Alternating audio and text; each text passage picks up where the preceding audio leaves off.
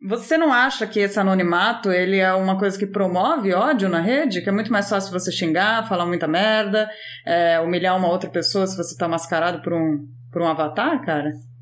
Eu acho que o Facebook provou que as pessoas não precisam do anonimato para fazer isso.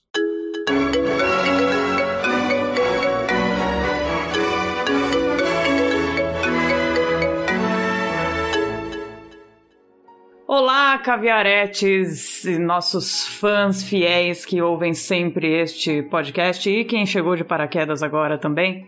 A gente está gravando agora numa segunda-feira de carnaval. Estamos todos não pulando o carnaval em nossas casas. O Bruno Barros está aqui, o Pedro Del Pique, o Felipe Pena, eu sou a Mia Passione. E eu queria começar perguntando, na verdade, para puxar esse assunto como que é o carnaval para vocês? Como é que tá sendo? Tá sendo barra aí? Porque tem muita gente que realmente ficou muito mal com o fato de não ter carnaval esse ano, eu entendo isso. Tem gente que usa isso para criticar o carnaval também, né? Então, queria, queria ouvir. Como é que é? Como é que é carnaval para você geralmente, Bruno? Que tá pesando aí? Não tá pulando agora? É. Então, geralmente eu eu, eu gosto muito do carnaval no Rio, né? Que eu, eu moro no Rio, para quem não sabe. E Sempre gostei muito do carnaval de rua. Muito bêbado, drogado pela rua, fazendo merda. É, e bate aquela faltinha, né? Aquela, aquele, aquela falta da, do, do bebê se drogar de maneira perigosa. E, e o medo, né? Ai, que mentira, você é um pai de família, você tá sempre no carnaval de boa com o Isaac, com teu filho. Você não. É, ah, de manhã. ah, tá. O, mas assim, eu senti, tô sentindo falta especificamente porque o carnaval passado foi muito foda. Foi, foi um. Eu curti muito. E, pô, você falou do Isaac, foi isso mesmo. Assim, desde que o Isaac nasceu, eu não tinha curtido tanto o carnaval quanto eu curti no ano passado. O ano passado foi o primeiro ano que eu curti de verdade. É, desde que ele nasceu. Aí. Esse ano. Mas você fez alguma coisa é, diferente? Foi... Teve alguma, algum motivo para ter sido só magicamente não, foi, foi, um... foi especial? Não, foi só um. É, foi, foi com a galera diferente, isso, isso foi. Uma galera de três anos de idade. Não veio ninguém de Aracaju.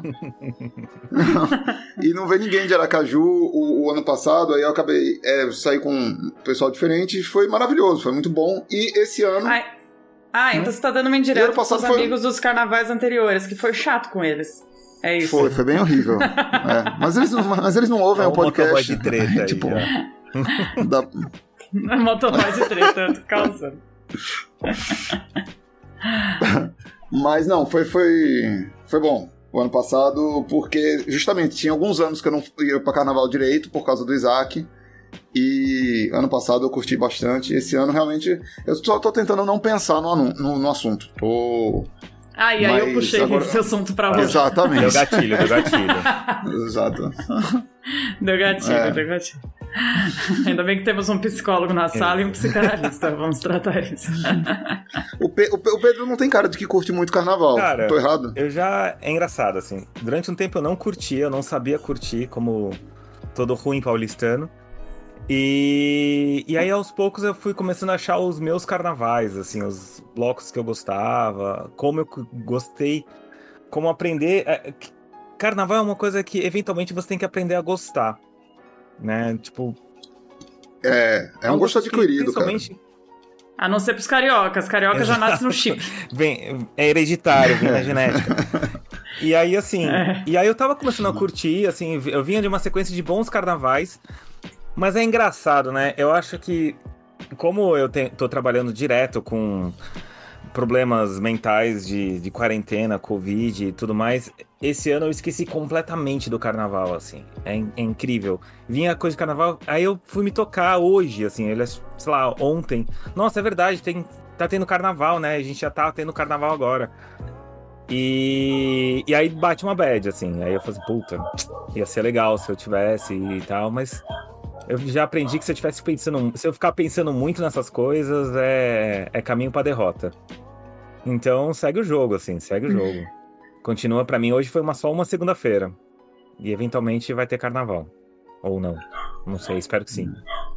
É, e hoje eu trabalhei pra caralho, assim, é horrível, assim. É segunda-feira, era pra eu estar na rua agora. E se fosse se não tivesse a pandemia. Aí trabalhei pra caralho, mas dá, dá aquela ocupada, né? Dá um. Dá um. É, mas a minha tá me fazendo pensar nisso agora. Sabe, Pena, e você? Cara, eu sinto muita falta do carnaval e o carnaval faz parte da minha vida. Eu sou carioca, moro no Rio de Janeiro desde sempre. E faz parte da minha vida pessoal e profissional.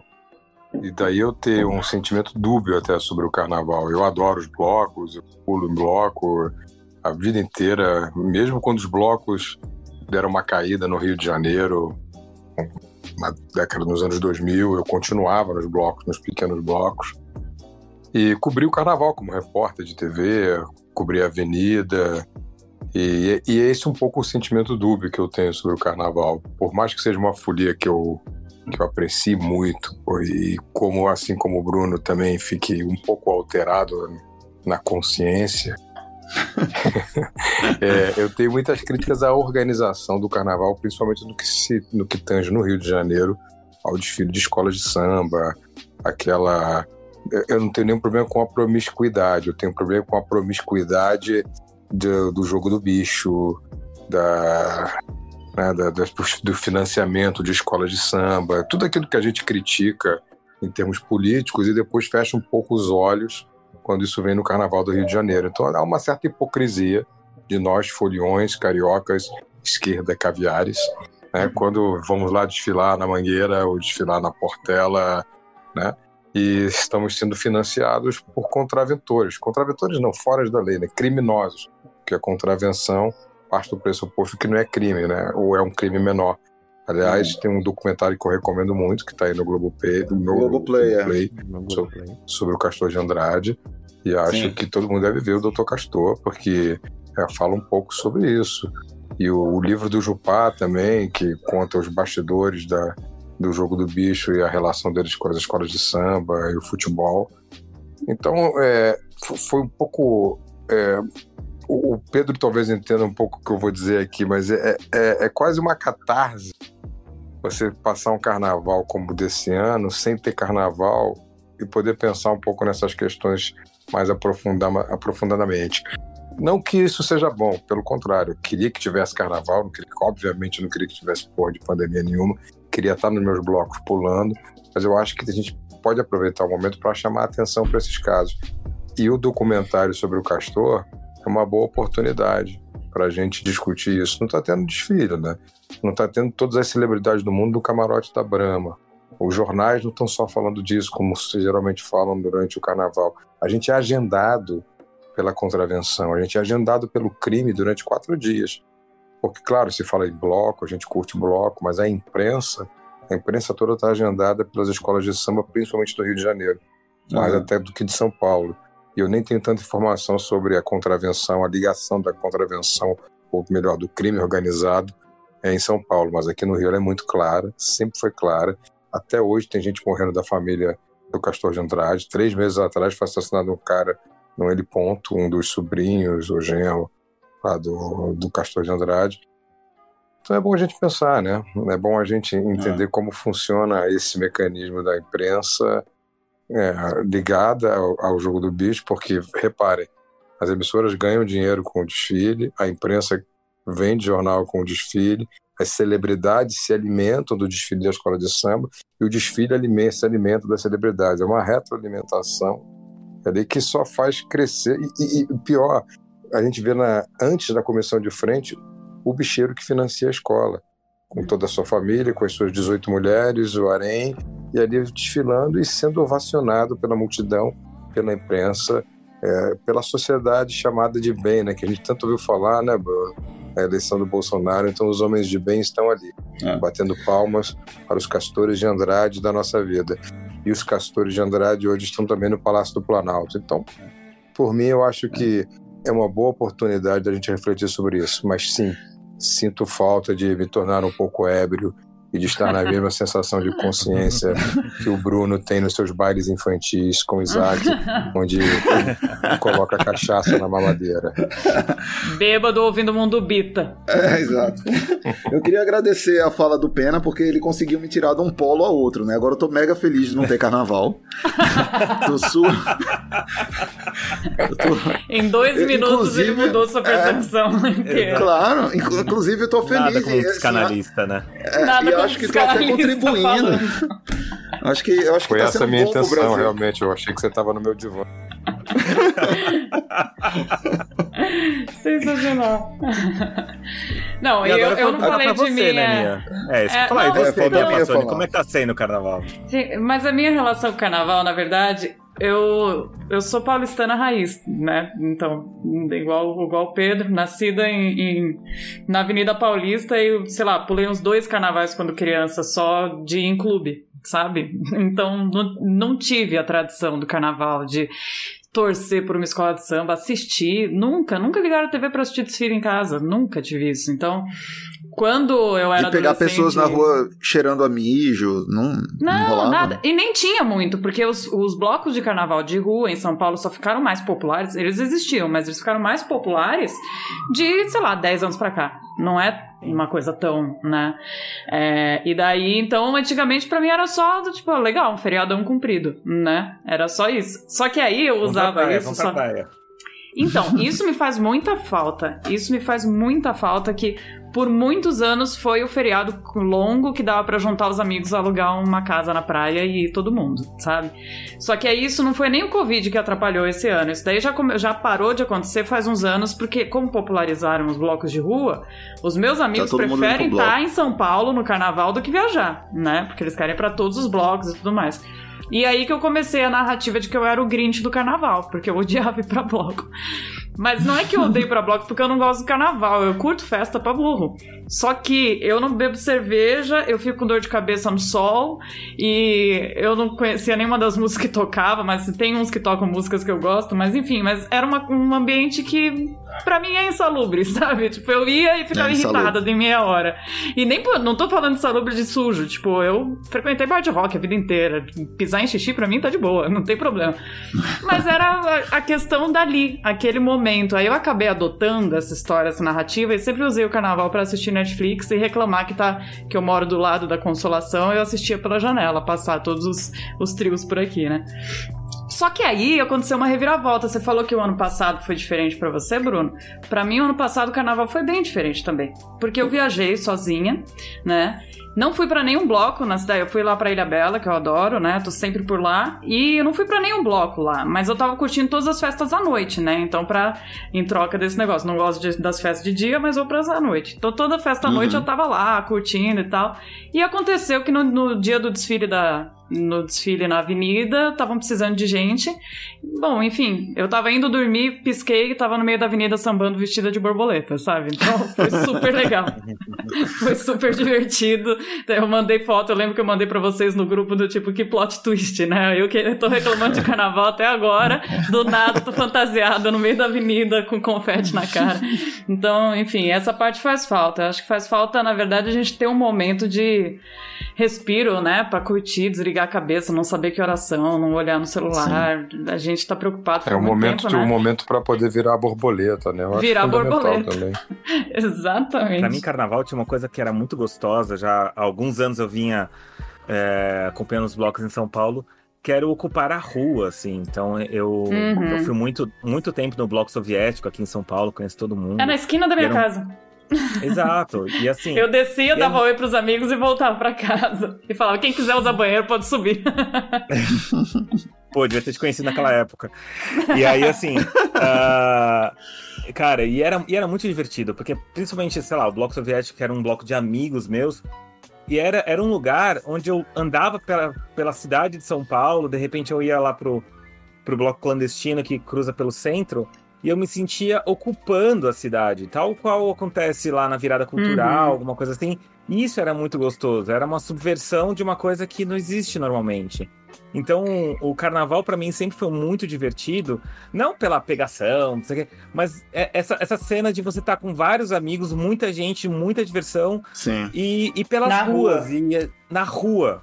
Isso é, é. Mas maravilhoso. Isso, Pedro, isso eu vejo muito um reflexo do que o carnaval e o que, que a virada cultural fizeram com a juventude de São Paulo. Porque a minha adolescência, por exemplo, eu imagino que a tua também, de muita gente pode se identificar, de classe média é, de São Paulo, era muito mais ir para casa de amigos ou para shopping ou para, sei lá, no máximo a Marquise do Ibirapuera, sabe? Ou galeria, essas coisas. Não é, não é a rua, a rua de fato como lugar de, de festa, é, sabe? A gente esqueceu é, do é, shopping, né? Isso, isso. Era depois, sexta-feira, depois da aula, ia todo mundo pro McDonald's do shopping, sabe?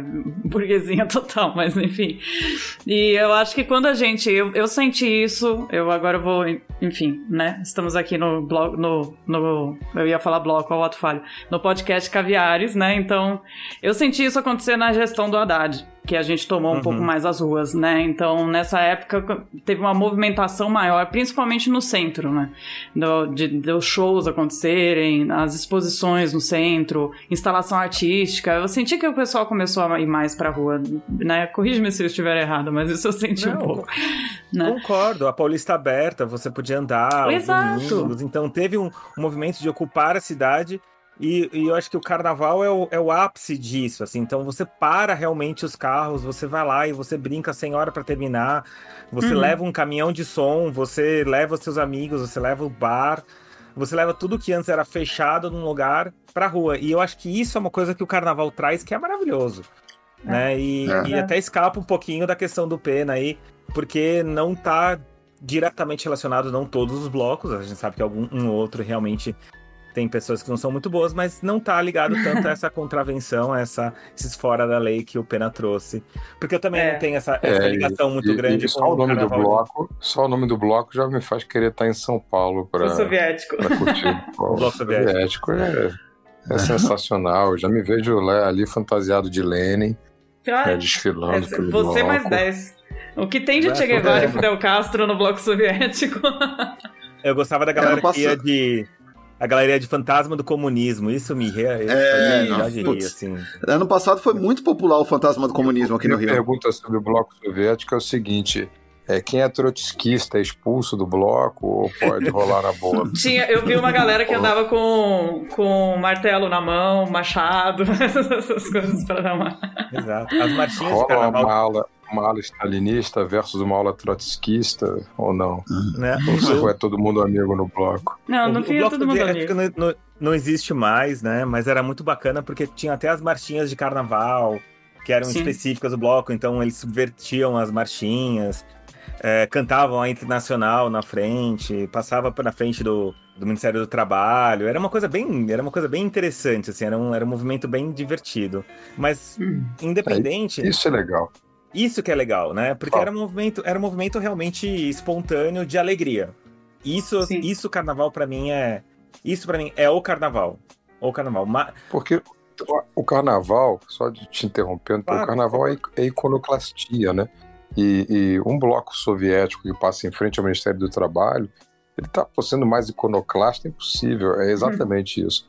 Essa iconoclastia que se perqueu, criticava o desfile das escolas de samba, não só pela pela, pela questão do crime organizado, muito mais do que contravenção, que a gente precisa dar nome aos bois, mas porque, de certa forma, perdeu uma iconoclastia que foi até recuperada em alguns desfiles recentes, mas apesar disso, apesar dessa iconoclastia dos desfiles, não, não se compara a, a algo como esse bloco soviético, como alguns outros blocos aqui no Rio que tem essa irreverência como marca, mas não é irreverência só, é mais do que irreverência, né?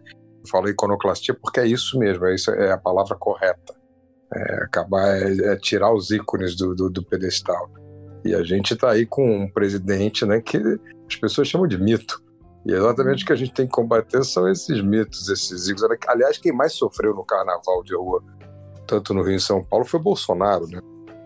Vocês lembram que ele, ele ficou tão desnorteado que mandou um Golden Shower no, é. no Twitter. Exatamente, é o que é Golden Shower. Disso, né? O que é Golden é Shower. Golden né? Shower. Então, é, é, realmente essa iconoclastia incomoda os poderosos. Incomoda quem tem poder. E eu acho que o carnaval tem que servir para isso, sempre serviu para isso.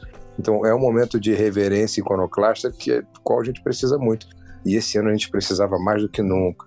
Eu é. espero que em 22 a gente tenha oito dias de carnaval, pra, porque além de tudo é ano de eleição, para que essa iconoclastia não se restrinja ao bloco soviético, viu, Pedro? Mas o carnaval do Brasil inteiro. Aliás, a gente tá, eu estou sentindo falta aqui do nosso componente do Canadá, para queria saber muito como é que ele passa os carnavais no Canadá. Provavelmente Triste. debaixo da terra, né?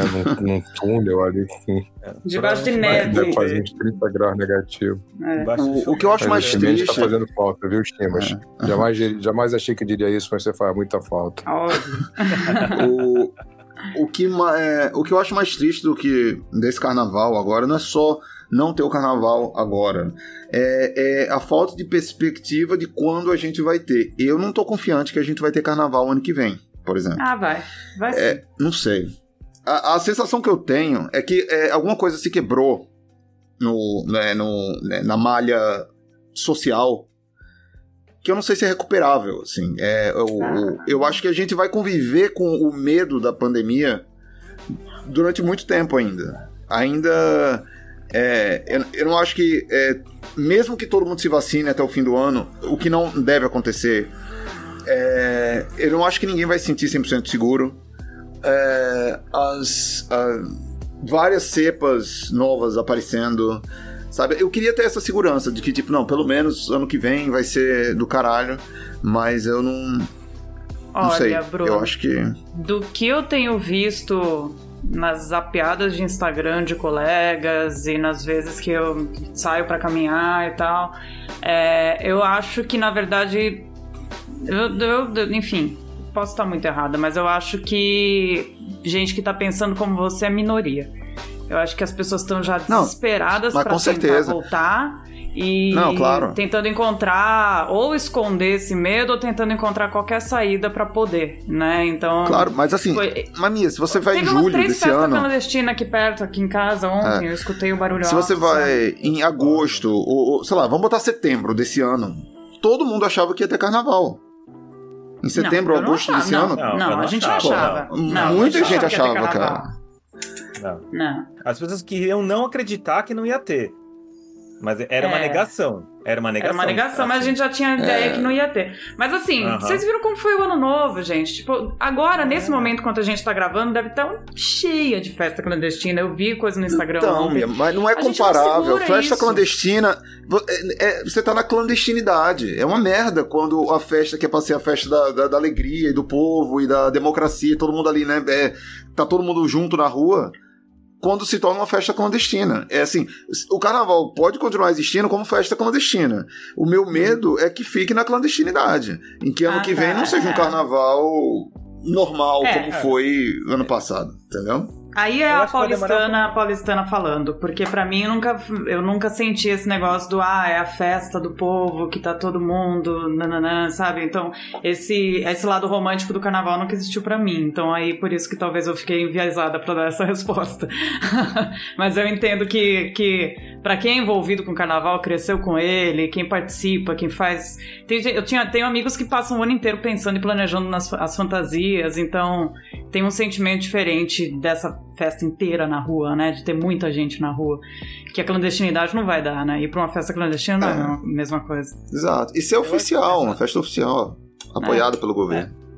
Não sei, eu, eu liguei hoje rapidinho a TV e o notícia atrás de notícias de milhares de festas, tipo, ou festas com milhares de pessoas é, chegou em algum lugar lá no Rio Grande do Sul que a polícia falou assim: cara, a gente não coibiu porque chegou um momento que tinha tanta gente lá e família, com criança, com velhinho, faz, pulando o carnaval. E se a gente chegasse com a polícia lá, ia dar, estourar, ia ser uma violência desenfreada. Então a gente preferiu deixar ah, as pessoas é só porque... pularem. Era então, só alguém falar que... que... era uma manifestação que eles estouravam gás de pimenta, não ia ter é, o, termo, o, termo, o termo tá até errado. O termo é equivocado. Não, não é festa clandestina, é uma festa ilegal. Uma festa ilegal. Não tem nada de clandestina, já que todo mundo sabe. É, é, é, é até uma ofensa para quem viveu na clandestinidade nesse país durante a ditadura militar chamar essas festas de clandestinas, né? Porque uhum. ninguém esconde que vai, né? Todo mundo sabe que vai, a polícia sabe onde é, só não tem capacidade de repressão. Né? Não tem capacidade de acabar com uma festa dessa, porque são centenas, milhares nas grandes cidades e, e as pessoas divulgam como se fosse uma festa oficial. Mas ainda assim, cara. clandestino nisso. É apenas ilegal. É. E é que as pessoas estão realmente. Mas eu ainda acredito que é uma minoria. Eu acho que é uma minoria. Quando você vê, é, né? Uma minoria de milhões, cara. Não, cara, mas é uma minoria, minoria de milhões, é mas ainda é uma minoria. Não tem comparação. Eu falo assim, tipo, eu moro num, num, bairro do Rio de Janeiro que carnaval, você ouve, você acorda 6 horas da manhã ouvindo bloco, você vai dormir 11 horas da noite ouvindo bloco. E tipo assim. Quando é, quando é legal. Não tá tendo nada, então, é legal, exatamente. Você, você, é uma minoria. Fala Eles se escondem, nesse é um lance meio. Nesse exato momento que nós estamos gravando, há milhares de pessoas indo aí perto de você, na Arena da Glória, que é relativamente perto de onde você mora. Milhares de pessoas para uma festa. Todo mundo sabe disso. Tá lá. A polícia sabe disso. É, mas as ruas estão vazias. Que a festa vai rolar e só vai bater polícia lá para as duas da manhã e aí já vai ter tido grana e tudo mais. Mas todo mundo sabe. Nesse exato momento. Vá lá, Bruno, Mariana da Glória. Sabe, Aproveita sabe, aí. Sabe onde é que tá bombando agora, que tem muita gente? No Clubhouse. Nossa, é verdade. Vou até abrir para ver que salas estão rolando exatamente agora. É, o, o... Eu fui convidado por Renata Correia. Eu quero dizer que eu me sinto honrado. Acho minha chave para o Clubhouse foi Renata Correia. Obrigado, Rê. Eu me sinto excluído porque, como, como, como usuário, usuário de Android, Android, eu não tenho acesso. Eu não tenho acesso a esse negócio. E eu tenho certeza que quando liberarem. quando liberarem para Android, vai assim: ah, essa rede acabou, antes era mais legal, sabe? Pedro, já estão falando isso, Pedro. Já estão falando. Ontem tinha uma sala que era o Clubhouse acabou, conte aqui seus, seus dramas, sabe? Tipo, faz uma semana que vocês estão na rede, gente, pelo amor de Deus. Mas, cara, o. É... Cara, tem gente que fica no Clubhouse durante 12, 15 horas. Não, é um negócio inteiro, o dia inteiro. É, eu tenho ficado, eu tenho ficado bastante. Eu, é porque para mim substituiu é, as playlists do, né, que eu escuto ao longo do dia. É, eu fico é só Spotify. Eu tava ouvindo a Manu Galatável, é, Apple Music, a Manu, a Manu passou, ela, eu acho que ela passou 24 horas falando, porque eu, ia voltar e a sala tava lá com a Manu. O Não, Queiroga, é, tem um cara. pessoal que tá passando muito tempo. O que eu passei um, é, um pedaço da madrugada, o Queiroga tava num... É, Rafael Queiroga, né? Pra, é, ele tava num, com a sala, aí eu tava lá também como speaker. Aí eu sei que uma hora eu saí da sala, porque era, sei lá, três horas da manhã, fui dormir. Eu acordei no outro dia e ele tava como o único speaker da sala, em silêncio, ou seja, ele tava dormindo, né? Ele pegou no sono como speaker. É, ele deixou o celular do lado e, tipo, tinha umas 30 pessoas ouvindo ele dormindo. Gente. Não, mas eu vou falar para vocês, eu abri aqui, eu vou falar para vocês, essa sala que tá aberta nesse momento que eu tô vendo aqui, é, o título dela traduz o Clubhouse. O título é Carnaval, Experiência Live Marketing. Gente, descansa, marqueteiro. Meu Deus do céu. É o dia inteiro coisa de marketing digital. Aí eu entrei numa é. sala que o título da sala era assim: aqui não pode falar de marketing digital. Adivinha do que eles estavam falando? De é, marketing claro. digital. Eu acho engraçado porque me fez lembrar dos primórdios do Facebook que tinha um famoso grupo que chamava Entusiastas da Social Media. Esse grupo ficou super famoso e até hoje ele existe, assim, de pessoas. Isso era assim, tipo, 2008, sei lá. Uhum. E eu acho engraçado porque não adianta, assim. Você vai, vai ter gente abrindo uma rede nova, vai ter gente falando assim, como a gente vai incluir isso no nosso plano de marketing. Eu, tipo, gente, calma. E os caga-regra da, da rede, né, também. Do, tipo, vamos usar a ferramenta da forma que ela foi planejada para ser usada. Cara, não, você tá falando com os é, brasileiros. Claro a, gente, a, a, gente desvirtuou o Orkut, a gente desvirtuou o MSN, a gente desvirtuou o Facebook. Você acha que isso não vai o acontecer Fotolog. com o Clubhouse? Fotolog. Mas essa é a parte boa. Eu, assim, até desenvolvedores. Quando vocês criam um aplicativo e soltam no Brasil, ele toma vida é própria, Brasil, gente. Cara. É isso, é do Brasil. a gente vai usar como a gente, como a gente quiser, não tem. Sabe onde não tinha marketing digital, que foi a melhor rede criada em toda a história da humanidade? Google ah. Reader. Saudades Google Reader, a melhor rede Saudades, cara. Eu então gostaria de dedicar um minuto ao Google Pedro. Reader agora, cara. Eu usava muito o Google Reader. Uma pessoa que usava, era o Pedro.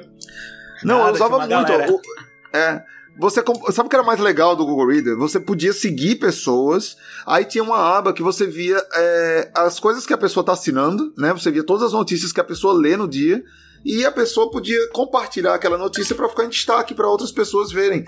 Essa coisa de você é verdade, ver as notícias que os outros estão vendo, é, era, velho, se o Google Reader voltar, eu acho que tudo melhora.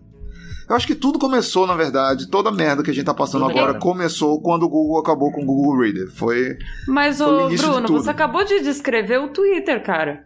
Você compartilhar a notícia que você tá lendo pros seus amigos é o Twitter. Então, mas o Twitter, cara, primeiro, você não vê em tempo real o que acontece, o, Google, o Twitter tem aquela. O algoritmo dele que ele prioriza o que você Agora, tem que ver. né? Nos primórdios do é, Twitter não tinha esse algoritmo. Eu quero que ver em tudo. ordem cronológica, eu quero ver em ordem cronológica e eu quero que marque se eu li ou se não li. Porque isso não tem tá. no Twitter. Ah, esse Twitter tá, tá lido, esse não tá. Sabe? É. Eu quero um negocinho que marca é. assim o que tá lido e o que não tá. E nossa, um, saudade do notícias na íntegra, você não precisava entrar no site, não sei o que, você clicava ali, abria uma aba, tinha notícia, você lia, tchau, próxima aba. É. Era assim, era um site onde você tinha 27 mil abas, que nem você tem no, no Google Chrome, só que num site. Tá e bom. era só com RSS. Hacking, muito... hacking ah. para um aplicativo, foi esse episódio. Por favor, assim, é. Quem, a, a, coisa... Queridos ouvintes, se você, se você também é viúva de Google Reader, me manda um alô. Uhum. é nós. É, e assim, se você é viúvo do Google Reader, pra mim tem um. É o que eu uso hoje para ler notícia RSS, é o, é o Feedly. Muita, né?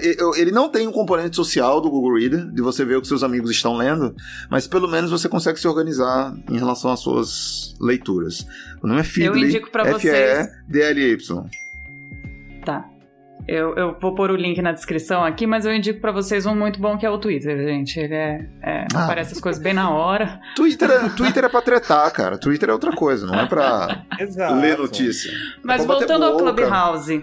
Voltando ao Clubhouse, assim que eu entrei, eu fiquei muito na fissura de explicar para todos os amigos que não estavam explicar para eles que era legal. Porque o Clubhouse ele tem um lado muito ruim mesmo, que é esse lado LinkedIn, marketing digital, que enfim, tem, tem um monte de gente querida, de pessoas que eu adoro, que eu não tô seguindo, porque senão eu entro e só tá falando de branding e, pô, à noite, uma sexta-feira, bebendo alguma coisa com os amigos, eu não quero ouvir uma palestra de branding, né? Então, é, mas eu fiquei muito defensora do Clubhouse para falar para as pessoas que não viram, porque rolou essa falácia no Twitter, né? Que é uma rede social para mandar áudio. Aí ficavam falando é. assim: ai, eu odeio uh, ouvir minha própria voz, eu odeio gravar áudio, eu odeio ouvir áudio de, de WhatsApp, por que, que eu vou pro, pro um aplicativo que faz isso, pra uma rede que faz isso?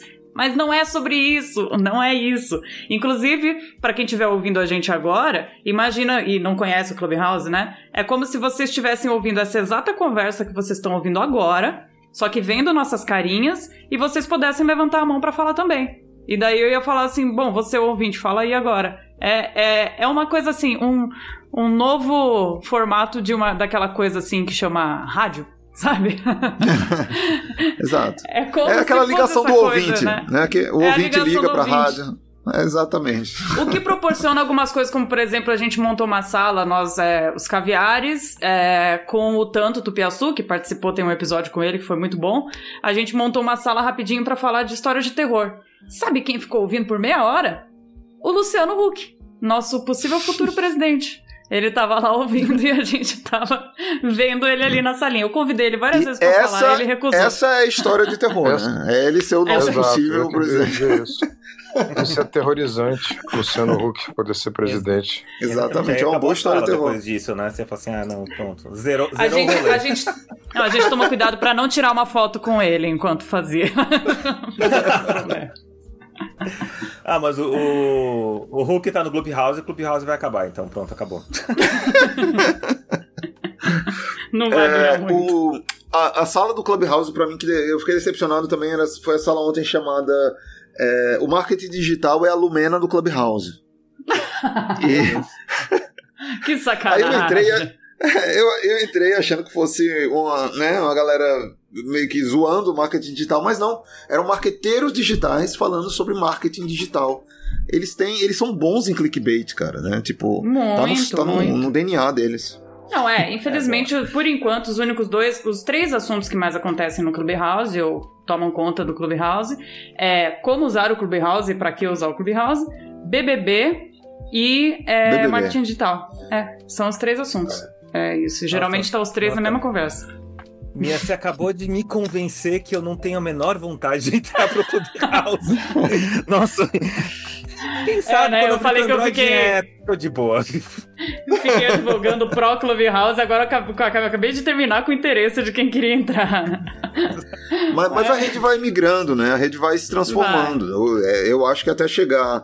O, o, Instagram é uma rede que, por exemplo, que quando chegou no Android já estava um pouco diferente do que era. Passou algum, acho que uns dois anos primeiro no iOS antes de chegar para Android e popularizou Sim. mesmo assim. Acho que o é, eu acho que o Clubhouse vai, vai mudar um bocado ainda, tá muito no início. E eu acho que a galera que tá fazendo, que são pouquíssimas pessoas que trabalham na empresa, devem estar assustadas com os brasileiros, né?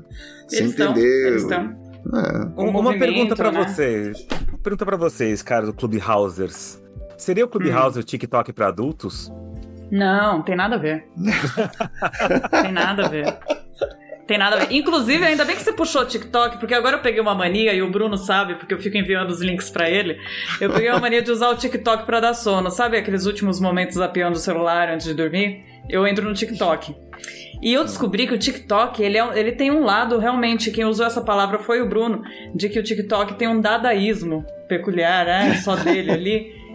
E é mesmo, cara. Tem umas coisas que acontecem no TikTok que você não vê em nenhuma outra rede, porque é, muito nonsense. Eles entraram numa é. vibe. Quanto mais nonsense o vídeo que você, que você tiver lá, mais vai ser visualizado, é. curtido. E, e por isso que eu, eu adoro. Acho que é uma questão, eu, eu... eu acho que essa é uma questão geracional, na verdade, também, né? É um público mais jovem. E. Não e da mesma forma, Bruno. Mas de Tem modo geral é uma galera mais nova. Mais lá. Tá o, o, que eu acho é que como cara. nossos pais têm dificuldade de entender, né, os nossos memes, assim, e eles ficam meio voando no Facebook lá, eles são fodão porque aprenderam a usar o Facebook agora. A, a, é, é, a, galera mais nova também tá lá no TikTok e a gente quando entra no TikTok fica meio tipo arrebatado por aquela coisa que a gente vê como dadaísmo, mas de alguma forma deve hum. fazer sentido na cabeça desse povo mais novo, não sei. Não, mas é que o, o TikTok ele também tá sendo muito popular entre os velhinhos, cara. Os velhinhos TikTokers eu adoro, eu sigo vários. Eu sigo um casal que os dois têm 90 anos. E eles fazem simplesmente todas as correntes de TikTok, de dancinha, de piada, de dublagem. Eles fazem todos. E eles têm 90 anos. Dá até um apertinho no coração da gente saber que não vai durar muito aquele canal, sabe? Mas é.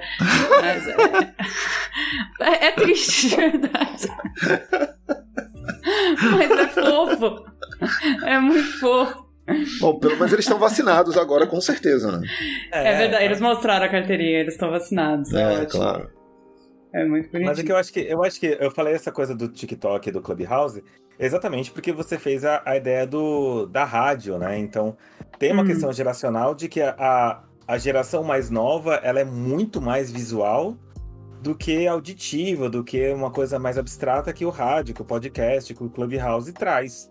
Enquanto o uhum. TikTok uhum. é aquela coisa visual, visual, visual, visual.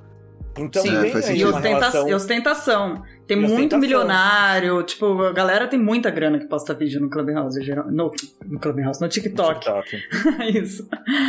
Então eu acho que tem uma, tem uma questão, sim, aí de, tipo, de ter uma conversa, de ter um papo, ou de ter simplesmente uma coisa dadaísta, nonsense, absolutamente sim. visual, que dura 30 segundos ou menos. Né? Então, é, e olha como, olha como eu, eu, sigo uma corrente. Né? TikTok é uhum. é corrente, corrente, corrente, corrente. É imitação. Corrente. É imitação, não tem novidade, é tudo imitação, sim. sim. É meme, né? Então, é meme. É meme. O que, o que eu vejo de TikTok é o que, o que arrasta pro, pro Instagram, que o Instagram já faz a curadoria e me mostra. É, assim, é que o, eu, é que o TikTok. Eu, eu, eu sou maluco do. Não, eu sou. E essas coisas da Daícias eu gosto de ficar vendo vídeos de prensa hidráulica, pronto, falei. Ah, é bizarro. Tem, né? Prensa é, eu gosto cortando o sabonete, satisfying é. videos. Os... Exato, eu olho satisfying, são muito bons. Vamos colocar uma, uma lata muito. de spray numa prensa hidráulica, nossa, explode. Por que, que é. eu tô é. vendo isso? Não faço a mais puta ideia, mas eu acho divertido. A prensa, ela, eu, eu não consigo ver. Eu tenho, eu tenho um lance meio, sei lá, um fóbico, meio estranho com essa prensa, porque eu sempre imagino cenas de tortura com ela. Eu não consigo assistir. Nossa de verdade. senhora. Eu penso. Imediatamente eu penso em alguém colocando um gatinho, um cachorrinho, uma criança. Eu, é, minha cabeça é, tem um, um dark side. É que a sua cabeça isso. É, exato. Exato, Felipe sei. Pena, a sua, a sua presença, Felipe Pena, está sendo requerida. Requisitar. Cadê o psicanalista da Mas sala? eu tô, eu tô muito preocupado porque eu tô com um trabalho triplo aqui com vocês aqui, tentando analisar essas, essas neuroses e pô, não tô sendo pago pra isso. Eu, a gente precisa, aumentar- precisa aumentar meu cachê. É, eu sei que eu sei que o nosso, o nosso editor-chefe me paga muito bem, mas acho que o meu agora, a partir de hoje, eu mereço mais. Você tá com duplo Porque- cargo, né? São dois cargos. É, exato. Divide esse encargo comigo, Pedro, por favor. Eu, eu divido também a grana extra. Ah, por favor, Pena, a gente- faz um por fora. Você, você sendo o, o, o mais velho aqui, embora eu- esse seja eu que tenho cabelo branco, porque eu sou o único que não pinta o cabelo aqui, é, eu queria saber qual a sua relação com essas redes. Assim, você não tem, né, uma conta ne- nenhuma. É só no Clubhouse, porque a rede convidou, mas. Você é o quê? Você, você usa o Facebook, é isso? A pergunta era pro mais velho, eu achei que era pro Pedro, mas eu, eu vou Para, responder. cara. Só. Pedro é uma criança. Sacanagem, Pedro. Vem cá. Ah, É, eu, eu- eu uso bastante o Twitter, mas quando me convém. É, o Twitter, obviamente, é, para mim é uma rede política. E Uhum. eu falo de política no Twitter, basicamente. Então eu uso quando é necessário. E quando eu, eu acho que o, o, o tweet pode ter alguma repercussão em algum sentido. Às vezes eu uso mesmo não tendo repercussão. O Facebook eu já deixei há muito tempo. É algo que eu deixei no limbo, tá lá no esquecimento, embora tenha lá 15 mil, 16 mil pessoas, mas eu acho que já deu. É, é difícil ficar. O, o TikTok eu tenho uma conta, mas eu sou muito passivo no TikTok. Eu fico vendo várias coisas, assistindo. indico algumas coisas dos meus alunos, É, mas geralmente são eles que tocam tudo. Como eu faço análise de roteiro, eu- os, os garotos é que compreendem exatamente onde que ele entra, em que parte e como, mas agora o uso ostensivo mesmo, não, não sou eu que faço. Agora eu estou bastante empolgado com o Clubhouse, todo o time da Mia. Estou achando que é algo que, que pode dar um bom samba aí. Pode. E, e o TikTok, eu, eu tenho a sensação de que não é dadaísta, não. Eu tenho a sensação é que nós não temos o alcance cognitivo para chegar nessa linguagem que essa molecada usa. E para eles não tem nada de dadaísta ali. Eu acho que tem um sentido bastante peculiar, próprio, e que simplesmente por uma questão geracional a gente não alcança. Como várias vezes eu tento, como eu tenho alunos de primeiro período na, na UF, e eles chegam lá com 17, 18 anos de idade, eu tento entender a partir deles o que funciona e como funciona. E, e eu percebo que tem, tem, tem sentidos sim, sentidos ocultos ali pra gente, não para eles. E tem Uhum. toda uma brincadeira de, de encontrar esse tal sentido que a gente acha que é dadaísta. De encontrar um fio da meada que a gente não percebe e eles estão, para eles, é escancarado. E é até um jogo entre eles. Eu acho fantástico isso. Acho que é uma linguagem que vai influenciar, inclusive, em eleições. Não percebam isso. Isso está passando ao largo dos, dos marqueteiros digitais aí, já que a minha tocou no assunto que o Clubhouse tem muito marketing digital. Eu acho que o TikTok está sendo ignorado. Eu assisti um curso, participei de um curso do Wilson Gomes, meu amigo, professor da Federal da Bahia, É, é, junto com o Arthur Ituaçu, aqui da PUC do Rio, e eles estão fazendo várias campanhas políticas, fizeram várias campanhas políticas no ano passado, e achei curioso que na ementa do curso tinha Instagram, Facebook, Twitter, e não tinha TikTok, não tinha um especialista em TikTok para falar de marketing político. É um erro. Sabe aquele erro de, pô, tem um cara aí que fala que tem que matar 30 mil, 50 mil. Ah, esse cara nunca vai ser presidente. Uhum. Aham. Tá? Estão cometendo o mesmo erro com o TikTok. Porque era exatamente onde, por exemplo, a esquerda deveria estar investindo agora. Porque o público jovem, que teoricamente teria as mesmas pautas da agenda da esquerda. E está sendo ignorado por quê, Pedro? Me parece que é porque não se atingiu o nível cognitivo de entender o que, que os moleques falam. Aí basta dizer, ah, é dadaísta. Então não, eu tenho eu, muito. Eu... eu... fico muito preocupado com a gente simplificar dessa maneira. Vamos, vamos mas tentar o que ver. Eu pode quis até dizer, ter um dadaísmo Pena. lá. Não, o que eu quis dizer do dadaísmo. Muito mais sofisticado do que a gente pode alcançar. Eu, entendi, não entendi, Mi, eu entendi. Não, não, não, não entendeu, não porque não é. eu não tô dizendo do conexão. sem sentido. Não, não, não, entendeu mesmo, porque eu, então eu, me, expressei de, me expressei mal, porque eu não digo que não tem sentido. Na verdade, é, tem sentido, eu dou altas gargalhadas, eu entendo o que eles estão fazendo lá, e, e eu acho que, na verdade, o, uma, tem uma galera no TikTok que eles estão assim, eles, o TikTok ele tá possibilitando para muita gente uma, uma voz muito corajosa que outras redes não possibilitam. Então eu não sei, eu não, não leio os, boa, costumo boa, ler boa. os comentários. É, eu isso não leio. Aí, isso aí sim. É, então eu não leio muitos comentários para saber se tem muito, muito ódio destilado lá e tal. Mas eu vejo, por exemplo, as correntes, elas geralmente são sexualizando, então tem muita mulher e muito cara fazendo, seguindo correntes onde você é, você tá de pijama e do nada troca a luz e você tá super sexy. Então, isso para um monte de adolescente mostrar isso é, é interessante, é um caminho que você não vai colocar no Facebook. Tem uhum. muita, tem muito é, influenciador de TikTok que é PCD então tem muitos deles fazendo milhares de piadas com isso lá, que imagino que se fizerem no Twitter não vão receber muita um feedback muito bom, vai vir gente falar muita merda pra cima deles, e ali eles encontram esse, um espaço, né, de, de, de acolhimento.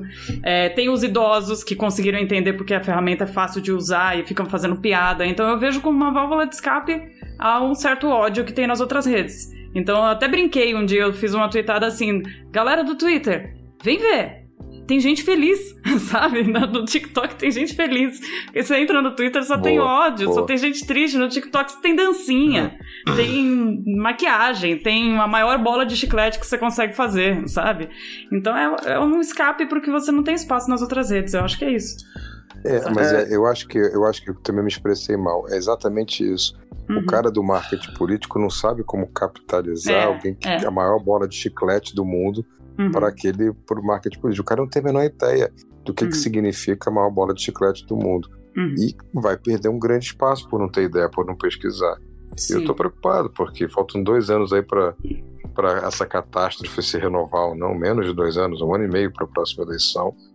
E tem uma rede aí gigantesca como o TikTok passando ao largo, sendo ignorada em grande parte porque os marqueteiros não sabem o que significa uma grande bola de chiclete. E só, só então, completando, eu, eu, queria dizer que. É, só, deixa eu só completar uma aqui, uma polêmica, na verdade, que eu posso ser até um pouco preconceituosa falando isso, mas eu tenho até um pouco de medo do marketing político chegar no TikTok, porque das pessoas que eu vejo que tem mais seguidores, milhões de seguidores, assim, um alcance muito grande dentro do TikTok, são pessoas que parecem ser muito reacionárias. São pessoas é milionárias. é mais um motivo para então, chegar, Mia. É mais um motivo para a esquerda é. chegar lá. É, a esquerda tem que chegar. de novo. É, tem que chegar, é um, porque é senão um vai ficar lugar. contaminado, é. vai ficar totalmente dominado por essa gente que a gente que dominou o, as redes sociais nos últimos anos e transformou grande parte das redes sociais no reduto da extrema direita. Hum. Então é mais um motivo para chegar. Eu não tenho medo, não, o contrário. É, hum. é coisa para os partidos de esquerda, para os intelectuais, para as pessoas que pensam um pouco a, a, cultura digital, com urgência, mas com urgência mesmo, se Sim. dedicar. Sim. Porque ah. senão, queridos, vamos encarar mais quatro anos de fascismo no país. Então, Bora eu... entender essa bola de chiclete aí, pelo amor de Deus. Eu queria fazer uma comparação só, só queria fazer uma comparação para fazer a, a, ligação do nosso dos dois temas aí. Então, dá para entender mais ou menos aí Mia e, e Pena que eu, eu posso entender então que o Facebook seria a escola de samba saindo na avenida, o, o, Twitter seria os grandes blocos cheios de gente mala, e o TikTok é os pequenos bloquinhos que tem milhares uhum. e a gente não entende. É isso. São os pequenos bloquinhos livres. É, exatamente. Aqueles bloquinhos tipo assim, é. mas quem é? Cinco, seis pessoas fazendo um monte de maluco ali. É o TikTok, assim, então são vários. E o Clubhouse é, é, a casa de praia que os amigos alugaram juntos pra ir. E ficaram jogando gente chata que não quer. é, o... o Instagram é o camarote da Brahma. Nossa, Isso. total. perfeito, perfeito. Pronto. É, e o Reddit, é, é, o Reddit é a galera que ficou em casa e no curso de carnaval. O Reddit não é nem brasileiro, cara. O Reddit é uma galera é, que nem fala, ah, oh, carnaval, ok. é, oh, yeah, fala nisso então. Pretty woman. Fica em casa jogando memória. Eu acho que uma boa pergunta, uma boa pergunta pra gente terminar aqui é o... É, eu queria perguntar para vocês assim, se vocês pudessem escolher uma rede social só para vocês usarem, qual é que vocês escolheriam? É. Pode ser uma rede que já morreu ou não? Pode. Qualquer rede, uma, mas só uma.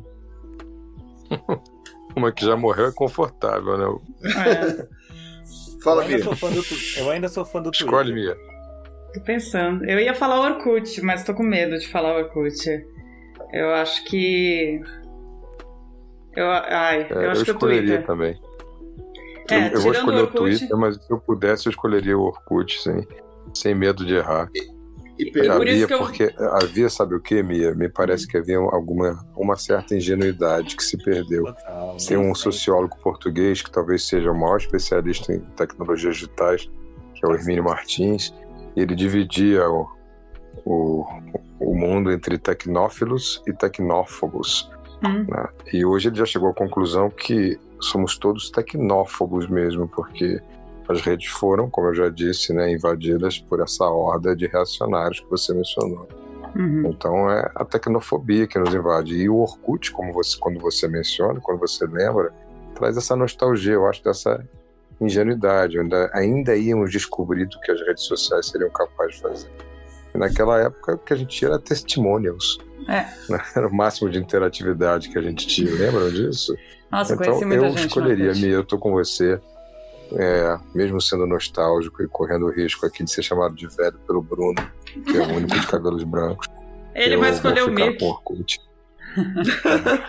o Reddit, o Reddit. Eu, minha fichinha é, é o Reddit. escolher o Reddit, claro. Mas é, mas é claro. E porque eu acho que o Reddit, claro. a inocência tá lá ainda, cara. Essa inocência que o, que o Pena tá descrevendo, tá lá, cara. O Reddit é Nossa. é isso. O Reddit, o Reddit ele, ele segura isso como o, né, o, o pilar que sustenta o, o Reddit como rede social, é, é, o fato de, tipo, ninguém tem perfil é, com nome próprio, com nome de verdade. É, o que é a, ruim? O, o anonimato. Não, é, é, é bom o anonimato. As pessoas. É, é, é, é, tanto que é de lá que vem to, todos os memes da internet, vem do Reddit, vem do Nine Gag, né? Tipo, os memes estão vindo de lá, a internet está vindo de lá. O que a gente vê nas, outras, nas outras redes sociais já é uma segunda camada da coisa depois de ter sido depurada pelo Reddit. É, essa Fala isso pra Wall Street.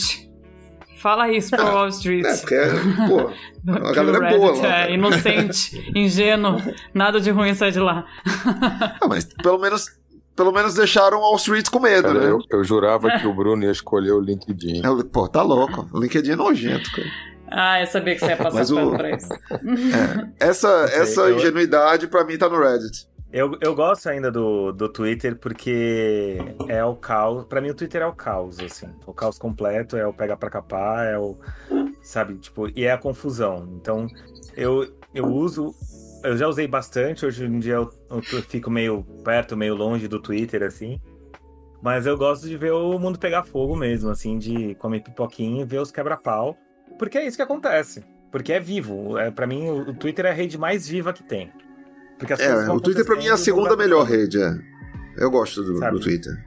Então eu fico ali do alto do meu, do meu monte sem monte, olhando e vendo, vendo quebra-pau. E aí e é bom, porque eu vejo tudo que tá acontecendo. Eu não assisto Big Brother, mas sei que tá acontecendo. Eu não, não vejo futebol, mas sei que tá acontecendo. E é um filtro e, e, vai indo. E quando eu tô cansado, eu simplesmente fecho e tchau. E aí eu vou, eu consigo me, me isolar do mundo. É bom que você consegue. Eu já fiquei muito chateada com algumas coisas que aconteceram lá. Mas Uma vantagem do Clubhouse é que você consegue escutar em tempo real as pessoas falando merda na voz delas. É. você, você ouve e pensa: Meu Deus, eu não acredito que essa pessoa falou isso. Viu? Essa é a vantagem da gente gravar, porque você pode editar as merdas que a gente fala. Exato, mas o Clubhouse tem essa. Uma das políticas é não poder gravar, né? Se bem que já tem vídeo rolando de, de conversas do Clubhouse no Twitter, né? Mas. É... é, porque é fácil gravar. É só alguém pegar um outro celular e jogar em cima. É, não. Por, é. por mais tinham... prosaico que seja. Exato. É, eu acho que eles só pecaram em uma coisa. Eles tentaram fazer uma rede nova onde não tivesse essa coisa do ego, né? Tipo, é óbvio que tem, né? Tanto que só tem guru digital lá, mas isso vai dar uma Mas baixada. tem número de seguidor. Não tinha que ter mas número, número de, seguidor. de seguidor. Exatamente. É. é essa crítica que eu que ia é o que é o melhor do Reddit, é isso. O Reddit não tem seguidor, cara. Não tem isso. Ah, eu tenho 20 mil seguidores. Ninguém segue ninguém. Porque o que você segue são comunidades. Você nunca segue as pessoas. O engraçado é que quando você fala Reddit, eu, eu sempre entendo Rabbit, vem o Roger Rabbit a cabeça. Eu fico. Jojo Rabbit, é. Mas, ô Bruno, só não, pra. É, é pra Reddit, só pra quem não sabe, tá? É Reddit. Eu também falo Reddit. Falar... Reddit, tá? Por favor. Reddit. Não, não, é Twitter nem Facebook, é, é Reddit, Twitter não, mas... e Facebook. E LinkedIn. Não, mas Reddit é Reddit. LinkedIn. Isso. Mas, ô Bruno, só uma última pergunta sobre o, sobre o Reddit. É, você não acha que esse anonimato ele é uma coisa que promove ódio na rede? Que é muito mais fácil você xingar, falar muita merda, é, humilhar uma outra pessoa se você tá mascarado por um, por um avatar, cara? Eu acho que o Facebook provou que as pessoas não precisam do anonimato para fazer isso. Boa resposta. I rest my case. não tenho o que argumentar. Eu não tenho e, com essa, e com essa resposta de Bruno. de merda já tem o Facebook, tá ótimo. Então foi esse, foi esse nosso episódio. Não estamos mais contando o número de episódio. Eu ia falar o número do episódio, mas não vamos mais falar. Agora nós somos livres. Eu discordo, viu? Nós deveríamos continuar contando. Não, não Mas aparece ali, quiser, aparece porque você. o sistema pede. É, o sistema é. pede, vai aparecer temporada 2. É, vai... mas eu, eu, gostaria também de pedir ao nosso designer que continuasse mantendo o número nas, uh, nos cartazes aqui. É, na, na capa do, do, episódio. Eu vou fazer um só pra você Sim. com o número, Pena. Mas a gente publica sem. Não, pô, as pessoas querem saber qual foi o 27, o 28, o 29. Eu Elas vão decorar pela data. Elas decoram a data. Não, tem episódio, cara. Quando chegar aos 100 episódios, a gente faz uma festa. Isso... Aí quando chegar no 100, a gente faz. Aí a gente diz. Então tá, esse foi o segundo episódio da nossa segunda temporada. Isso, boa, Mia, boa. Gostei. Muito obrigada a todo mundo que ouviu. Deixem seus comentários, contem como foi o carnaval para vocês. É, quem quiser convite do Clubhouse, eu, eu vou passar se eu quiser, porque tem uma coisa que, se você for banido, eu sou banida também, por ter convidado. Então eu vou pensar duas vezes, mas eu tenho convite do Clubhouse. eu também tô com convite quem quiser, pra caralho. Quem quiser convite pra festa clandestina, tá rolando direto aí. Gente, é difícil. E não é clandestina, é ilegal. Ilegal. Ilegal. Okay. E você, Pedro, tem algum merchan pra fazer do seu podcast? Exatamente, eu quem quiser também me ouvir no meu outro podcast, o Espelho, é, Psicologia e Psicoterapia. A gente não fala sobre redes sociais, mas a gente também já falou sobre Big Brother. E é, tá bem interessante. A gente, né? Recomendo muito. Oh. Ah, o Pena também já participou, uns episódios bem legais, então fica aí o convite, o arroba espelho psi também, seguindo nas redes. Isso aí. E é isso. Obrigada. Valeu, pessoal. Buenas noches. Beijo.